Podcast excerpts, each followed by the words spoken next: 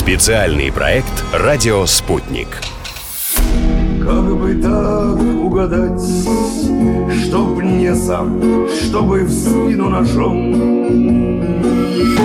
Ножа в спину не было, все-таки сам. 40 лет назад, 25 июля 1980 года, не стало Владимира Высоцкого. Я когда-то умр.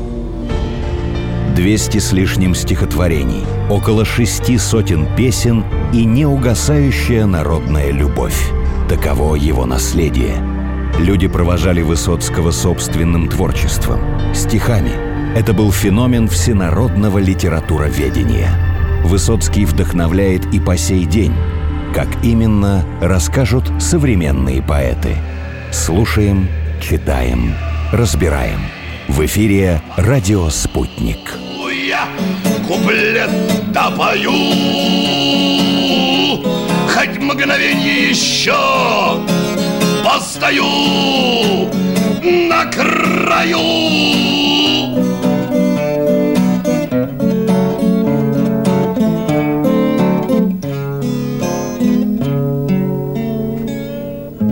Владислава Маленко много ипостасей. Он поэт, баснописец, режиссер и актер. Худрук Государственного музея Сергея Есенина в Москве. Он основал и возглавляет Московский театр поэтов. А еще Владислав очень любит Владимира Высоцкого, знает несколько сотен его песен наизусть выступал в том же театре на Таганке, что и Высоцкий. Есть у них и, можно сказать, общие друзья. Поэтому мы не могли не поговорить с Владиславом о творчестве Владимира Семеновича. Владислав, 40 лет для его творчества, на ваш взгляд, это большой срок или нет? Да вы понимаете, поэт звание посмертное на самом деле. И вот этот вот как раз рубеж 40-50 лет, он определяет народную любовь и ее неизбывность. Мерило, да, такое временное? Да, по отношению к своему певцу, поэту. Вот представьте себе, что мы находимся на таком же расстоянии сейчас от народного певца, на каком находились поэты-шестидесятники от Маяковского. А они все сражались, в общем-то, за звание стать вторым после Маяковского. Ну, каждый хотел из них. Угу. Енисенский, Тушенко и Рождественский. Вот я там не говорю про Беллу Ахатовну, но вот... И это примерно 80-й год, да, был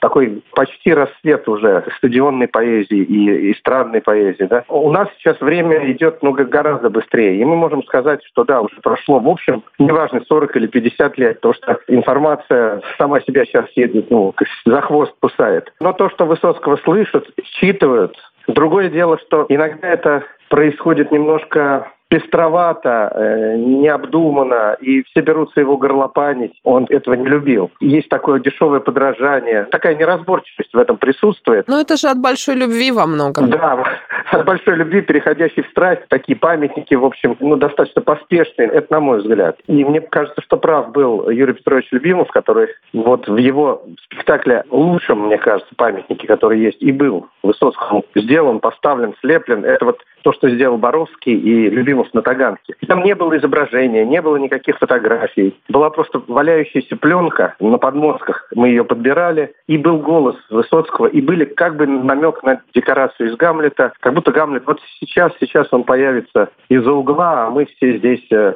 пока его ждем, и вдруг он нам отвечает. И мы вдруг так нас потрясывает от того, что он совсем близко.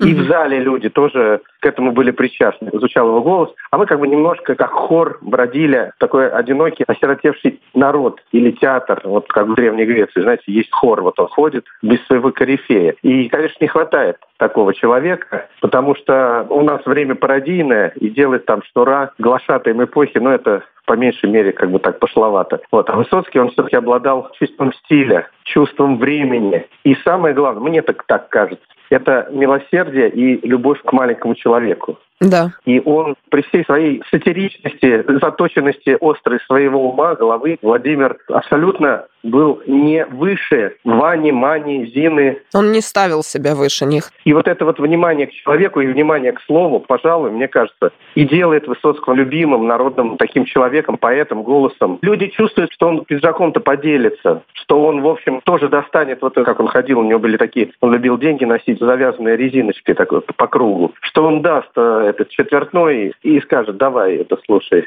купи, ну я, я тебе все не дам, но вот это вот давай, чтобы ты не пропал просто. Владислав, и ведь вас с Высоцким связывает как раз тот самый театр на Таганке. Ну, я думаю, что не только это. Не только это, ну как одно из, раз уж мы это упомянули. Ну, конечно, театр на Таганке, конечно, ну 20 лет, конечно. Я, знаете, я сидел всегда в гримерке, и меня пустил туда Шаповалов Виталий Владимирович. Они сидели с Высоцким задница к заднице. И мне Шопен разрешил и сказал, давай вот это будет твое место. Оно было как раз соседнее со столиком Высоцкого, за который никто из нас никогда не садился, конечно. Вот. И часто оставаясь в гримерке в одиночестве, я так аккуратно касался столика. Благоговейно, и, да? И говорил, помоги, помоги мне, потому что что-то тяжеловато. Вот. Это было очень важно, вот это присутствие, вот этот столик, и вот это зеркало, в котором он отражался. Это было очень важно для своей личной учебы. Потому что вот басни я начал писать, но мне кажется, во многом благодаря не Ивану Андреевичу Крылову, не Михалкову и не Лафонтену, а Высоцкому, который на самом деле прекрасный баснописец. Вдохновение черпали, получается, из его произведений? Потихонечку с подросткового возраста вот так вот напитывался. Я не учил специально его тексты. Получилось, что я знаю, ну, 300 я знаю, 400, может быть, песен. Вот так вот просто я могу Ого. продолжить. Это половина или больше половины? Ну, наверное, Это да. очень много.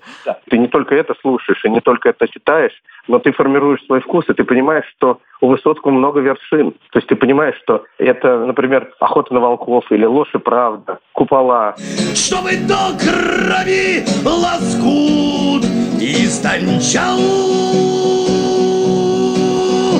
Золотаю золотыми я заплатами Чтобы чаще Господь замечал Чтобы чаще Господь замечал. «Райские яблоки», «Колея», Великолепные, великолепные просто Э, Да и произведения. Каначикова дача, диалог у телевизора, да, баллада о борьбе, там, баллада о любви. Это все, вот я сейчас называю вершины. Кто-то высмотрел плод, что он не спел, там, я из дела ушел. Это же замечательная поэзия. Да, именно поэзия. Слезные озера у людей заставляет э, колыхаться или смеяться вдруг. Знаете, как Шпаликов говорил, смешно. Когда он видел что-то очень интересное, даже не связанное со смеховой культурой, он говорил, смешно. Вот к Высоцкому это применимо, потому что он неспокоен. В нем вот это волнение, он и сам говорил, мне кажется, если я не путаю, что самое главное в творчестве – это человеческое волнение. Это и есть тот самый отклик, это и есть та самая реакция, это взаимосвязь, связь. Да, и потом для меня он, таинственный персонаж, для меня он таинственный человек. Все равно в нем есть какая-то печать тайны, и я бы не хотел ее, знаете, как сказать, я, я на определенное расстояние к нему приближаюсь, но не хочу ближе, как бы не хочу тайну раскрывать. Поэтому мне не нравится, вот что иногда делают, от любви или не от любви, не знаю, с Высоцким, как бы его играя или там изображая или что-то такое. Потому что он художник. И к нему надо подходить вот с этой меркой. Трепетно, аккуратно и уважительно. И, конечно, вот как-то французы сделали прекрасный фильм про Эдит Пиаф. Там, может быть, и не похожа была актриса, но не нужна внешняя какая-то история, внешнее сходство. Не в этом дело. Вот нужно работа души, вот этот мотор души, который в Высоцком, в общем, так, подстать самолету. Вот это, кстати, Як-истребитель, вот тоже песня. Прекрасная, прекрасная. Его военные песни, ну, наверное, лучшая, мне кажется, это все-таки о погибшем летчике. Всю войну под завязку я все к долу тянулся, и пока горячился, воевал, делал. Вот. Ну и мы вращаем землю. Я тут недавно сделал открытие такое, представляете, я там перечитывал Пугачева, Есенина, Ага. и вдруг заметил, что у Есенина каторжники крутят ногами босыми землю. Вот, и я подумал, а, вот откуда ты взял, потихонечку выудил, пока они репетировали и все это играли, играли, играли, играли десятилетия. Вот оно что. Взял, и солдаты у него стали толкать землю ногами. Мы не меряем землю шагами, Понапрасну цветы теребя. Мы толкаем ее сапогами. Но этот образ, он древний вообще, у древних греков это было, но Есенин, как бы, представляете, такая, такая интересная нить. От древних через, вдруг через Есенина, который где-то очень похож вот этим удивлением, этими метафорами, у ко- у которого тоже, я думаю, Высоцкий учился, как и у Маяковского, и у Гумилева вдруг с его жирафом. Высоцкий был невероятно внимательным человеком. Он впитывал как губка вообще все. Он подмечал мелочи, детали. Как у Чехова была записная книжка, где он просто, он просто слушал, что говорят люди. Как говорят, что говорят люди в маршрутке. И Высоцкий в этом смысле сам был записной книжкой ходячей. И он невероятно точно воспроизводил это потом в образах и в своих произведениях. Просто вот прямо в точку. Он к Вадиму Ивановичу Туманову прилетал приезжал туда к старателям с этими удивительными мужиками там под дождем, под каким-то там сидел часами и слушал их разговоры. И он не зря, он говорил, вот я помню на каком-то концерте, он говорит, да вы мне нужны, дорогие мои, больше, чем я вам. Песни обтачивал, ведь песни целыми десятилетиями пробуют. У него появляются герои, какие-то герои исчезают, что-то там уходит, приходит, он совершенствует форму. Это вот работа над песнями, это очень интересно. Безусловно. В этом смысле он человек русской культуры и он человек веселый, знаете, говорят веселое имя Пушкина. Для меня вот Высоцкий вот не грустный, не изломанно больной человек. А сколько я от самых близких его друзей, которые мои близкие друзья были, например, Иван Бортник, сколько я слушал разного. И все равно через все он был очень добрый. Вот главный спектакль Таганки – это «Добрый человек из Сезанна». Несмотря на роль такую сложную, которая летчик там называется, да, которая да. Бибо Ватаев, потом Губенко, а потом Высоцкий. Вот эта вот борьба внутри себя добра и зла, вот Высоцкий был жив на эту борьбу. То есть он по-настоящему, война в нем шла, и он хотел, чтобы победило добро. И он эту жизнь прямо, он ее пил стаканами прямо. Да. Такими, вот, и прям небо такое пил, этот воздух. Поэтому он живой. И его голос невероятный. Тут сошлась история. Я не совсем его считываю даже с книги. Мне в большей степени, ну, как бы я люблю его голос. А вот у меня как раз часто бывает наоборот, Владислав. Я больше читать. И не всегда слушать. Можно. Стишок прочту один. У меня он очень короткий. Давайте. Июль, январь наоборот. Смерть отменяется, однако, и в том поможет перевод Бориса Пастернака. Клинок, веревка, пистолет, пусть смерть уйдет на повороте. Отсочини слова, поэт. Шекспир не против. Уж сорок лет прошли как сон, но равных не было талантов. Быть или не быть, вопрос решен без вариантов. Ой, замечательно. И еще одна, конечно, есть черта в Высоцком – это внятность. Я помню, как нам всем Юрий Петрович говорил, вот смотрите, этого не слышно, этого не слышно. А Владимир говорит, и каждое слово мне понятно, и каждое гласное и согласное на своем месте. И в этом есть воля, не вялость, а вот воля. Да. Его, как Че Гевару, можно на майку. Гагарина на майку не присобачишь, он слишком... В нем порока нет, к счастью. Вот. Почему Че Гевара на майках? Потому что, ну, есть порочность некая. И в Высоцком есть все. Как там Ахуджава сказала, но безгрешных не знает природа. Он вот в этом смысле был разным, разным. Но все-таки я вот настаиваю по всем своим струнам интуиции и познаниям, и по опыту, и вот э, могу сказать, конечно, он был невероятно добрый, невероятно талантливый, невероятно неравнодушный и очень энергичный парень. Это точно, да, и очень-очень да. плодотворный. Но почему не имется мне нахальные условия, в общем, в колее нормальные? Никто не стукнет, не притрет, не жалуйся, желаешь двигаться вперед, пожалуйста.